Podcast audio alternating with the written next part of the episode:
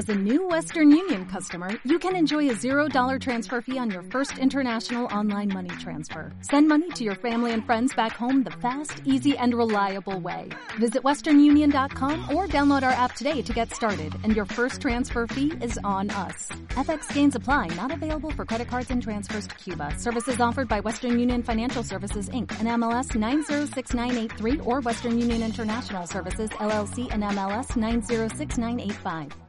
Me asombra lo que Liz estaba profetizando, tiene todo que ver con el mensaje. No me sorprende porque Dios hace estas cosas, es Dios quien dirige la iglesia por su Espíritu Santo. Pero tengo que confesar que yo no les puedo contar la verdad. Todas las veces que ha roto mi corazón como pastor. Yo soy un apóstol, pero también soy un pastor que ha roto mi corazón por el abandono de hijos espirituales. Les he dicho que en los casi 18 años hemos bautizado en todas las obras nuestras más de cuatro mil personas y la mayoría ya no están con nosotros. Y no es porque somos una mala iglesia, es simplemente que a veces los hijos dejan la casa para seguir sus vanas imaginaciones y sus corazones rebeldes. Y he lamentado tantas veces, muchas veces mi esposa me ha dicho, deja de lamentarse sobre esta persona, ya se fue, pero como pastor es normal, es natural, como un padre, sí, es normal lamentarse. Y no tengo un switch para decir, ya no estés triste porque esta persona que tú llevaste a los pies de Cristo, que le enseñaste todo lo que sabe de Jesús, ya te abandonó porque ya sabe más que tú. Esto he vivido no sé cuántas veces en mi carrera como siervo de Dios. Y entonces les quiero, este, me imagino, de hecho, ustedes que llevan tiempo aquí en el río lo han atestiguado, ¿sí o no? Lo han visto. Todos nosotros podemos pensar en personas que llegaron aquí deshechos, conocieron a Cristo, prosperaron en todos los sentidos y un día nos abandonaron y duele, duele, es, es, algo feo. Y también hay mucha gente aquí que ha experimentado lo mismo que la iglesia experimenta, lo han experimentado en la casa, lo han experimentado con un hijo rebelde, con una hija, con una esposa, con un marido, alguien que realmente tenía una buena familia, pero de repente esta persona no está conforme con la familia y esta persona ya quiere irse de la familia. Y no lo puedes acadenar al refri para que no se vaya. Esta persona se va y, tú tienes que ver la desgracia que viene sobre un rebelde. La rebeldía es como el pecado de la hechicería, la Biblia dice. Y especialmente cuando eh, la persona es hijo de Dios y conoce a Dios y decide que quiere andar en rebeldía, está viviendo bajo un espíritu de brujería y va a sufrir horribles consecuencias. Tómalo por seguro. Y es triste cuando nosotros tenemos que observar estas consecuencias. De hecho, eh, les quiero hacer unas preguntas de reflexión que espero poder contestar con la escritura que vamos a ver hoy. Quiero que vayan pensando en esto y ya vamos a ir viendo lo que Dios dice. La primera es, ¿cuánto le importa a Dios el pecador? ¿Cuánto le importa? ¿Será que Dios ama a este rebelde más que tú y yo? ¿Será que aunque este rebelde tiene cuernos y cola, todavía Dios le ama? ¿Y qué hacemos cuando un ser querido rechaza el camino de Dios e insiste en hacer su propia voluntad? Un libro que quiero recomendar a todos los casados es un libro del doctor James Dobson que dice el amor debe ser firme, donde se trata de qué debe hacer un cónyuge cuando el otro se pone loco y ya no quiere ser casado. Es un buenísimo libro, es un clásico. Pero no solo esto, ¿qué hacen los padres cuando un hijo se pone loquito? y ya no quiere vivir bajo las reglas de la casa, ya se va, ya agarra su mochila, ¿qué hacemos? ¿Y cómo debe ser nuestra actitud cuando este hijo regrese a casa? No siempre regresan a casa, pero a veces sí. ¿Y qué debemos decir? ¡Ay, qué milagro! Es lo que los hermanitos hacen. En vez de decir a un hermano que no hemos visto desde que apareció la Virgen la última vez y viene un hermano extraviado, todavía huele de cochino. ¿Y qué decimos? ¡Qué milagro, manito! ¿Ya aprendiste? ¿Será esto la manera que Dios quiere que damos la bienvenida a un hijo cuando regrese? Y la última es que habrá una palabra profética para nosotros, el río. Habrá una palabra profética específicamente sobre el punto de hijos perdidos. Y eso es lo que queremos contestar hoy eh, en la palabra. Vamos a estar leyendo de Lucas capítulo 15. Si me acompañan, Lucas capítulo 15. Primero quiero leer los primeros dos versículos del capítulo que pone la pauta para todo lo que vamos a leer después. Y dice así muchos recaudadores de impuestos y pecadores se acercaban a Jesús. Ya vimos en el texto de Juan el Bautista de los recaudadores de impuestos, eran conocidos como rateros, como lo peor de la sociedad. Y pues pecadores todos sabemos que eran. Entonces eran recaudadores de impuestos y pecadores se acercaban a Jesús para oírlo. Es difícil creer que hay iglesias que no quieren que lleguen pecadores. En serio, una vez mi esposa quería entrar en una iglesia para la boda de una amiga, pero porque había cortado las flecos, no la permitieron entrar. No, no me preguntes qué tiene que ver con conocer a Dios. Esos sí son religiosos brutos. Pero este, entonces, hay, pero hay iglesias aquí, sí, no hombre, no puedes venir aquí vestido así, no puedes venir aquí porque hueles todavía de marihuana, no puedes venir aquí porque pareces prostituta, no, no hombre, Jesús recibía pecadores. Él no los daba las fuchis porque ellos venían a escucharlo. Pero hubo un grupo que sí. Mira lo que dice. De modo que los fariseos y maestros de la ley, si estudias esta cultura, los fariseos y maestros de la ley eran los super religiosos, los más extremistas en su religión, y ellos sí tuvieron un problema con pecadores escuchando a Jesús. Ellos se pusieron a murmurar y dijeron, este hombre Jesús recibe a los pecadores y come con ellos no habla de una fiesta, pero a lo mejor en medio de la enseñanza, alguno dice, hey Jesús, yo traje tacos, ¿quiere echar un taco? Eh, pues sí, paramos un, y echaron un taco y oh, Jesús está comiendo con pecadores. También Jesús fue a la casa de un Leví que era recaudador de impuestos y comía con él y con sus amigos. Ahora bien, en respuesta a esta crítica, Jesús cuenta tres parábolas. Parábola es una historia, puede ser inventada para demostrar verdades del reino de Dios. Entonces, la primera parábola era de la oveja perdida. Muchos hemos escuchado la oveja perdida, ¿verdad? Sí, es la excusa de todos los rebeldes. ¿Por qué mi pastor no deja a los cien a buscarme? Pero no se dan cuenta que es cabra esta persona, no es oveja. Pero en fin. Hay una diferencia entre cabras y ovejas, ¿eh? Las cabras son más listas. Ese es otro sermón. Pero le puedo atestiguar como ranchero que las cabras son más listas que las ovejas. Entonces, después cuentan una historia de la moneda perdida. Y después, la tercera es la historia que vamos a leer. Es un poco largo y le voy a Lee lo más pronto que pueda. Vamos. Un hombre tenía dos hijos, este comienza en versículo 11. El menor de ellos le dijo a su padre, papá, dame lo que me toca de la herencia.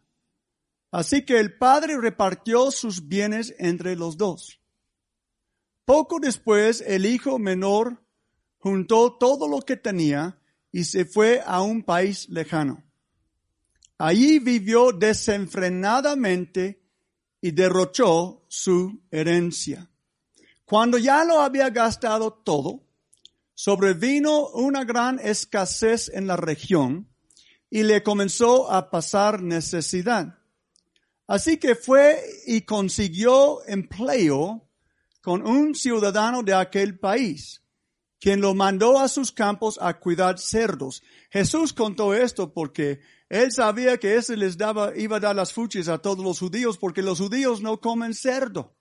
Esto era la máxima humillación, a cuidar cerdos. Bien.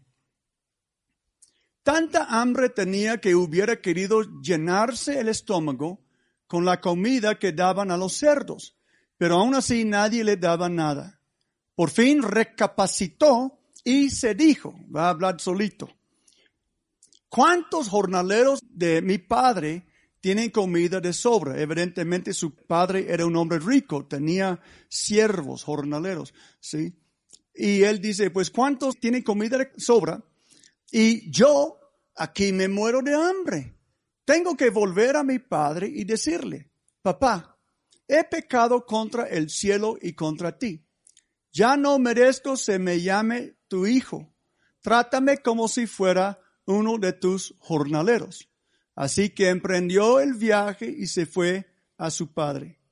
Todavía estaba lejos cuando su padre lo vio y se compadeció de él, salió corriendo a su encuentro, lo abrazó y lo besó.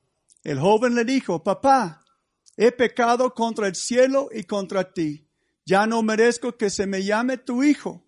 Pero el padre ordenó a los siervos, pronto traigan la mejor ropa para vestirle Póngale también un anillo en el dedo y sandalias en los pies.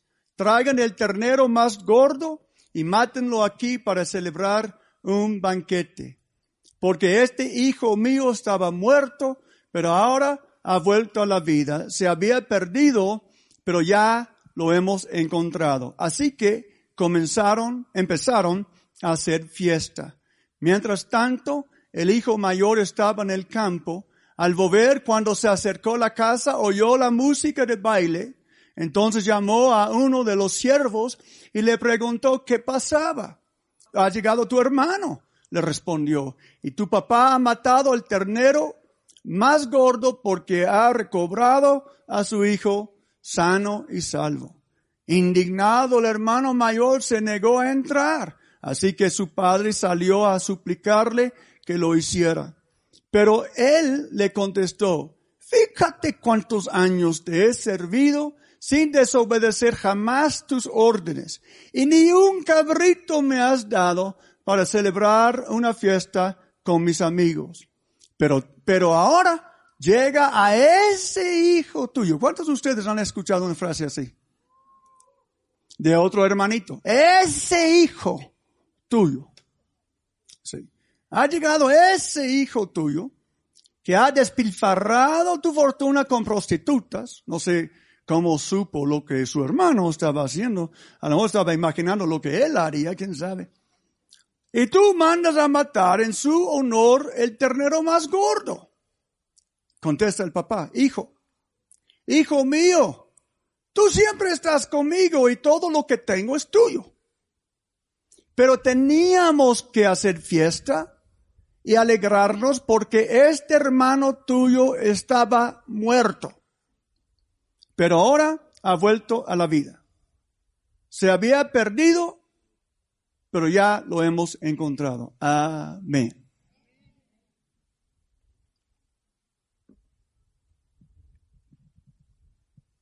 En respuesta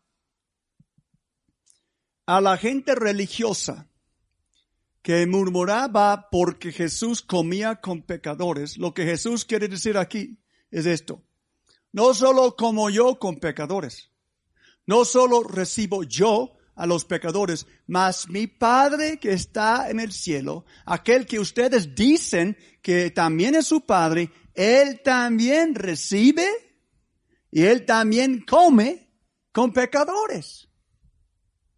Déjenme recordarles lo que, lo que el papá dijo. Él dijo, todavía estaba lejos cuando su padre lo vio y se compadeció de él. Quiero que imaginen esta escena conmigo. Este hombre tenía una hacienda o un rancho, como quieras. Y como son las haciendas y los ranchos, porque sabemos que tenía ganado, tenía pues cabras, a lo mejor ovejas, tenía reses porque mató el ternero más grande. Y tenía siervos, entonces yo me imagino que era un rancho o una hacienda, algo bien bonito. Y como saben, cuando salen a, a ver una hacienda aquí en Tlaxcala, normalmente pues hay un camino que llega, ¿verdad? Y yo supongo que este hijo salió de aquel camino. Yo me imagino un día que el padre que representa a Dios, entiendes que el padre representa a Dios en la parábola, un día él con tristeza miraba a su hijo alejarse de la casa. Y muchos creen que este padre diario salía donde estaba el camino para ver si acaso ese día fuera el día que regresara a su hijo. Y un día, pues, por la bendición de Dios, ahí está parado el papá mirando por el camino que llegara a su rancho y ve a alguien caminando, pero la Biblia dice de lejos lo vio. Si fuera otra persona, yo me imagino que esta otra persona no pudiera haber sabido quién era, porque estaba de lejos. Pero ¿cuántos saben que los papás y las mamás saben cómo caminan a sus hijos?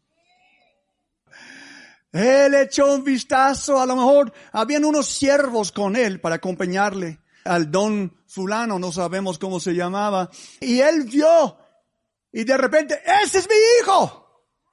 A lo mejor los siervos no, no pudieron identificar al hijo, pero el papá sí. Y el papá, contra la, a lo mejor la dignidad de un don, se echó a correr hacia este hijo. Me imagino que el hijo tenía demasiada pena para correr. Yo me imagino que andaba cabizbajo, apenado, huele de, de cerdo, pero al papá no le importaba. El papá no dijo que venga a mí, que aquí se pare y de rodillas. No, el papá se echó a correr y se compadeció de él, lo abrazó y lo besó. ¿Eh? Aún se olía de, de, de, de chivo y de, de cerdo, lo besó. Y entonces el muchacho entra en su confesión, porque los verdaderos arrepentidos tienen una confesión. La confesión de un arrepentido no es, no fui yo. No, hombre, ese no es una confesión, es una mentira. El hijo ya había preparado su confesión. Sí, porque la confesión se prepara en privado antes de decirlo en público. Muchos confiesan nada más porque le cachamos con la mano en la masa y la confesión no es real. Pero ese muchacho había confesado en privado. Y ya sabía cómo debe de ser su confesión. Y llega y dice, papá, he pecado contra el cielo y contra ti.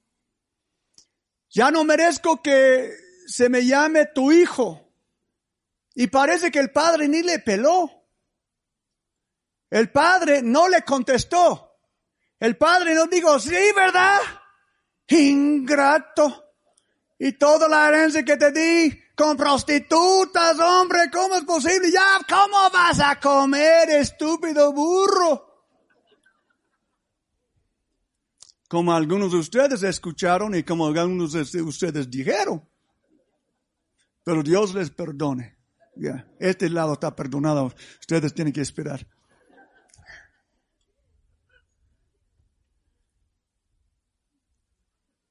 El papá ni le dirige palabra.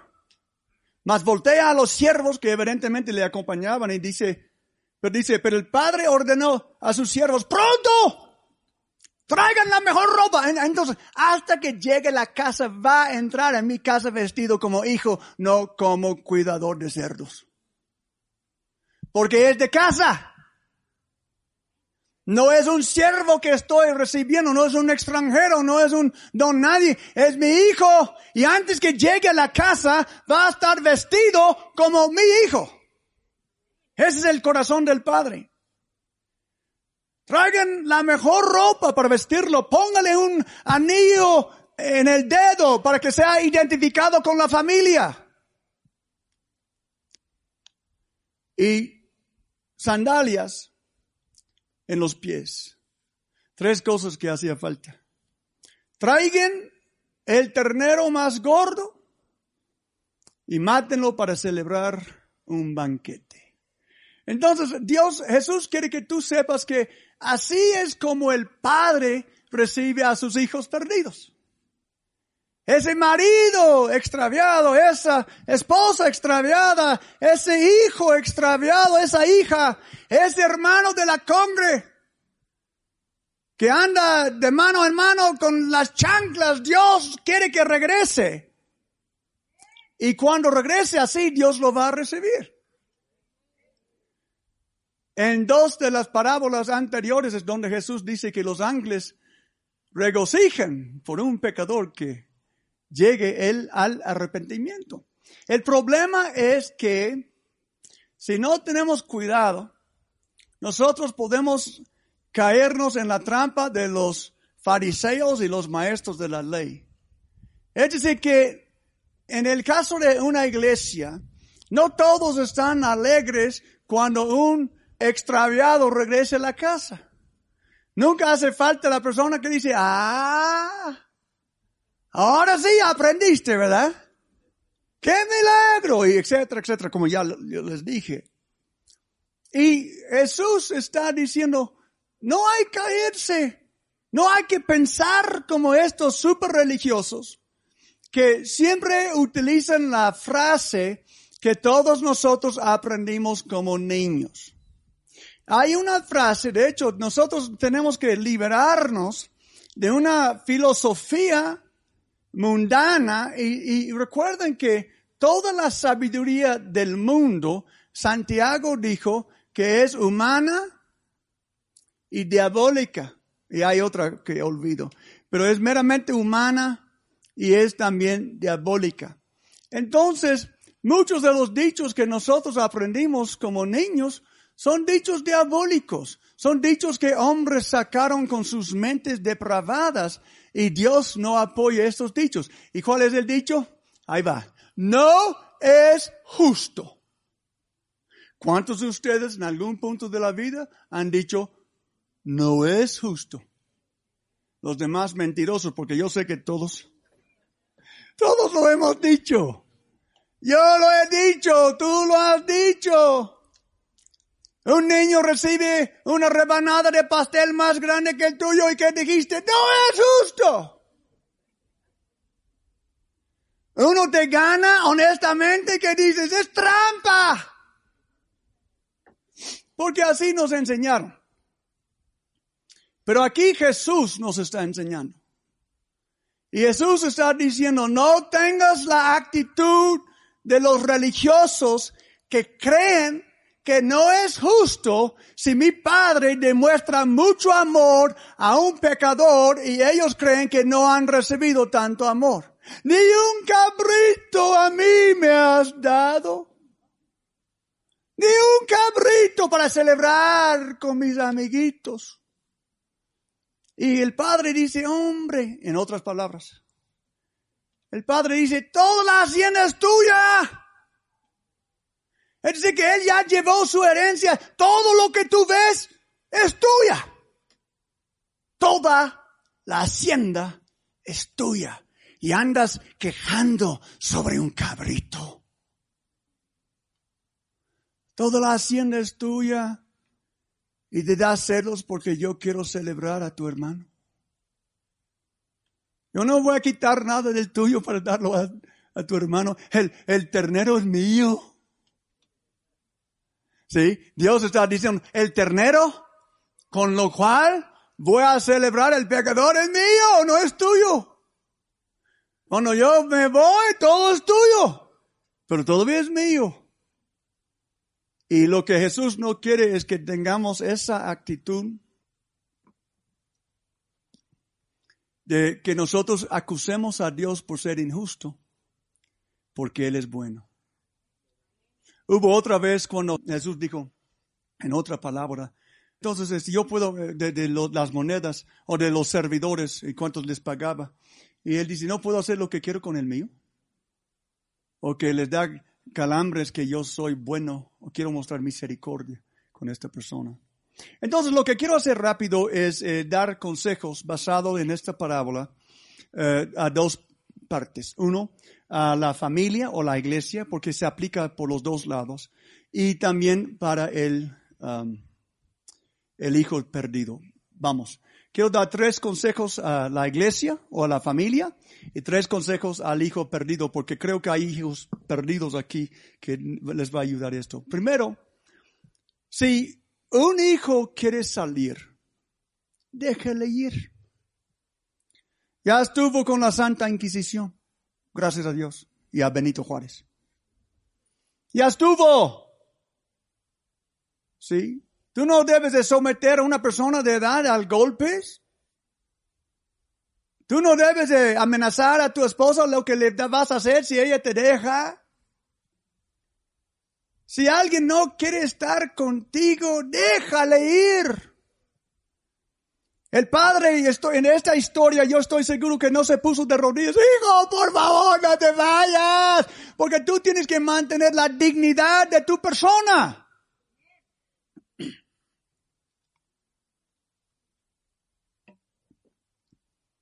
Algunas personas en su desesperación anden de rodillas latigándose para que un ingrato no se vaya. Y lo que hacen es que corran a la persona con más razón, porque nadie quiere estar con un miserable de rodillas que no tiene autoestima y que va a morir si me dejas. Pero Juan, voy a morir si tú me dejas, ya estás muerta. Y miserable y pobre. Ten un poco de identidad propia. Si tú eres hijo hija de Dios, tú no tienes por qué rodearte delante de ningún ser humano. Y tienes que tener un poco de respeto por ti misma. Si tú no te respetas, ni el perro va a respetarte. Ni la mascota te va a respetar si no tienes un poquito de respeto por ti mismo. Si se quieren ir, Entréganle su mochila, ándale pues. Mira, ese camino sale de la casa, órale. ¿Sí? Dos. La segunda, el segundo consejo es que si aquel extraviado caiga entre los cerdos, no debes acompañarlo, mucho menos invitar a los cerdos a la casa. El padre no era como muchos, mamás más que papás, porque la mamá tiene un corazón más grande que el papá, yo creo. Al amor este señor era viudo y tenía que ser como la mamá también, pero hay, algunos, hijo, yo te acompaño, pero no puedo vivir sin ti. Pero mamá, yo voy con las prostitutas, yo me quedo afuera de la puerta. Ah, qué cochinada. El papá no acompañó al hijo en su extravío. Tú tienes que ser firme para Dios. Tú tienes que ser firme para la familia. Y tú nunca puedes dar la razón a un rebelde endemoniado. Tú nunca puedes participar en la hechicería de los rebeldes. Sé firme, párate en la casa. Demuestra que tú sabes a quién sirves. Y tú sabes de quién confías. Y tú no vas a bajar tu estándar de santidad para acompañar a una persona que quiere convivir con cerdos y con prostitutas. Y mucho menos los vas a invitar a la casa. Hay padres que han dicho, hijo, con tal que no te vayas, trae tu novia a la casa. ¿Qué es eso, hombre? Es una religión diabólica. Tu casa debe de ser santificada para el Señor Jesucristo. Ninguna cochinada entrando en ella. Liz es testigo que a través, tenemos cuatro hijos. A través de los años, de vez en cuando yo encontraba o ella encontraba algún disco, algo que nos parecía muy mal y, les digo a mis hijos, ¿y qué caramba es eso? ¡Ay! Es de mi amigo. Que sepas que si no está fuera de esta casa mañana, yo lo voy a tirar en la basura y dile a tu hijo, a tu amigo. A mí me vale cacahuates. Si los que viven en mi casa están conforme a las reglas, ¿Cómo vas a invitar a las prostitutas y los cochinos a mi casa si mi casa es dedicada a Dios? No, hijo. Si tú quieres andar con prostitutas y con cochinos, esto vas a tener que hacer en otro lugar. Porque esta casa, como dijo Josué, en cuanto a mí, yo y mi casa serviremos a Dios. Todos que vivan bajo este techo. Amén. Si yo escucho de un miembro del río que está dejando a sus hijos fornicar, emborracharse y ser salvajes en su casa, tú y yo vamos a tener una confrontación crucial. Porque los cristianos no hacen estas cochinadas. Los cristianos dedican su casa a Dios. ¿Estamos bien? Y la última para las familias es que debemos esperar su arrepentimiento. Esto cuesta mucho, es difícil. Especialmente si a lo mejor el papá recibió noticias, tu hijo le va muy mal, tu hijo está con los cochinos, pero no fue a correr a buscarle, él esperaba. Muchos padres y cónyuges estorban la obra de Dios que Dios está haciendo en la persona, metiéndose. Si esa persona extraviada, Dios, le, para esta persona, Dios va a trabajar con esta persona. Dios trabajó con el corazón de este muchacho cuando él con hambre estaba cuidando los cerdos. El Espíritu de Dios estaba obrando en su corazón. El papá era sabio para esperar que Dios terminara la obra. No como muchos que su hijo borracho ya está temblando y le van a Oxxo para comprarle otra botella. Si les veo. ¿O no? Ah, es que mi hijo va a tener una, una cosa. Córrele el Oxxo, cómprale una, un litro. No. Deja que Dios haga la obra en él. Espera que Dios termine la obra. Y cuando Él regresa a casa, recíbelo con gran alegría y restáuralo a su lugar en la familia. No recibimos a los hijos perdidos cuando sean arrepentidos con golpes o críticas. Los recibimos con fiesta, con abrazos, con besos, con amor. El padre en esta historia dijo la, la misma frase dos veces. Primero lo dijo delante de los siervos y después lo dijo delante del hijo mayor. Ese es el meollo de la historia. Recuerden que el padre dijo a los siervos, este hijo mío estaba muerto, pero ahora ha vuelto la vida. Se había perdido, pero ya lo hemos encontrado. Así que empezaron la fiesta. Amén. Ese es como la iglesia y la familia debe de recibir un hijo arrepentido. Arrepentido no es que llega a la puerta, mamá, traje mi novia. No, llévala a otro lugar, hijo. Y acompáñala. Porque aquí no. Aquí tú tienes que regresar arrepentido. Y cuando lo haces, vas a encontrar todo el amor que siempre has tenido aquí. Ahora, para el hijo, tres cosas rápido. Si tú eres ese hijo perdido, Y yo sé que el Espíritu Santo apoya la palabra. Yo creo que el Espíritu Santo ahorita está obrando en los corazones. Si tú eres el hijo perdido, entiende primero que tu padre te ama. Muchos no quieren llegar a la casa porque creen, Dios nunca me podría perdonar por lo que yo he hecho. Tú no sabes lo que yo he hecho. Yo quiero que sepas que tu Padre en el cielo, Él sabe lo que tú has hecho. Y a pesar de ello, Él te ama. Hijo perdido, Dios te ama. Él te ama, Él te ama. Y Él está por el camino buscándote. Día tras día, ahí está el Padre en el cielo diciendo, cuando venga mi hijo, cuando venga mi hija, Él te está buscando, Él está esperándote, porque Él te ama. Otra cosa, hijo perdido. Entiende que aunque tu familia no debe participar en tus pecados.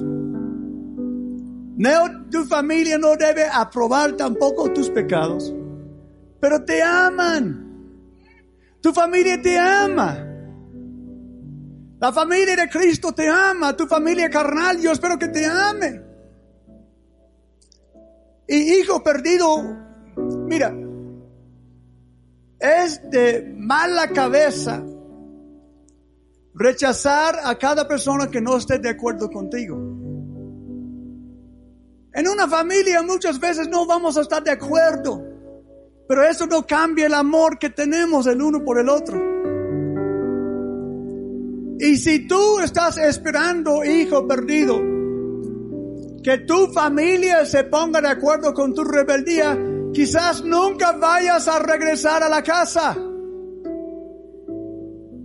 Dios no quiere que tu familia se ponga de acuerdo contigo. Dios quiere que tú te arrepientas. Delante de Dios. Que arregles cuentas con Él porque Dios te ama y tu familia te ama. Y uno más. Entiende, hijo, que tu familia te espera en casa. Una vez que recapacites y regreses arrepentido. Es lo que tienes que hacer.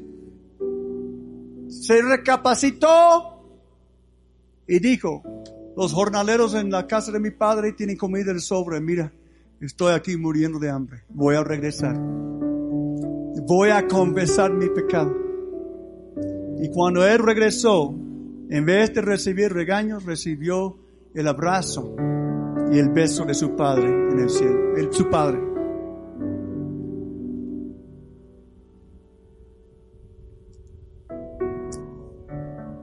Les pregunté al principio en la reflexión, ¿habrá una palabra profética para nosotros como iglesia?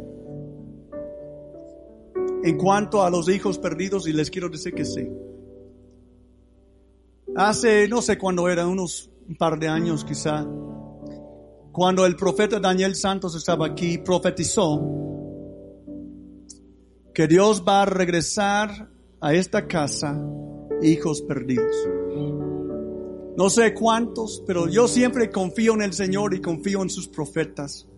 Así soy establecido y así soy prosperado, es lo que la Biblia dice. Y van a regresar sin que nosotros vayamos a buscarlos, porque es el Espíritu Santo que los va a regresar. Van a regresar sin que nosotros nos pongamos de acuerdo con ellos en su rebeldía, porque es el Espíritu Santo que los va a regresar. Un día, por como consecuencia de su rebeldía, van a decir, los jornaleros en el río tienen comida de sobra y mira nada más, aquí estoy muriendo de hambre. Yo lo he visto algunas veces, pero yo decido creer en Dios y creer que pronto lo va a pasar en plenitud. Ahora bien, voy a, cerrar con esto. Yo les invito a este, ponerse de pie. Porque quiero dar chance a los hijos perdidos. Muchos de, nos, de ustedes, hay, hay diferentes situaciones. Tú, tú, puede ser que tú llegas aquí al río, pero en algún sentido de tu vida todavía eres un hijo perdido. Es decir, que sabes que has dejado algo que Dios no quería que dejaras. Y Dios quiere que tú regreses a lo que tú has dejado. Y principalmente pues que regreses a Él. Algunos quizás nunca hayan conocido lo que es el abrazo de tu Padre. Pero en un momento yo voy a bajarme aquí al frente. Y voy en el nombre de Dios, voy a representar a Dios. Y voy, como Liz dijo, voy a llamar a los hijos perdidos que regresen. No estoy hablando de hijos perdidos del membresía de río. Estoy hablando de cualquier aspecto que Dios ponga en tu corazón. Y tal como hizo el Padre en la historia, te voy a dar un abrazo, te voy a dar un besito en la cabeza y te voy a dar la bienvenida a tu restauración. Después, algunos hermanos les van a llevar para que les puedan decir, ayudar en hacer un arrepentimiento genuino. Amén. ¿No te encantaría tener 100 dólares extra en tu bolsillo? Haz que un experto bilingüe de TurboTax declare tus impuestos para el 31 de marzo y obtén 100 dólares de vuelta al instante. Porque no importa cuáles hayan sido tus logros del año pasado, TurboTax hace que cuenten. Obtén 100 dólares de vuelta y tus impuestos con 100% de precisión, solo con Intuit TurboTax. Debes declarar para el 31 de marzo. Crédito solo aplicable al costo de la presentación federal con TurboTax Full Service. Oferta sujeta a cambios o cancelación en cualquier momento.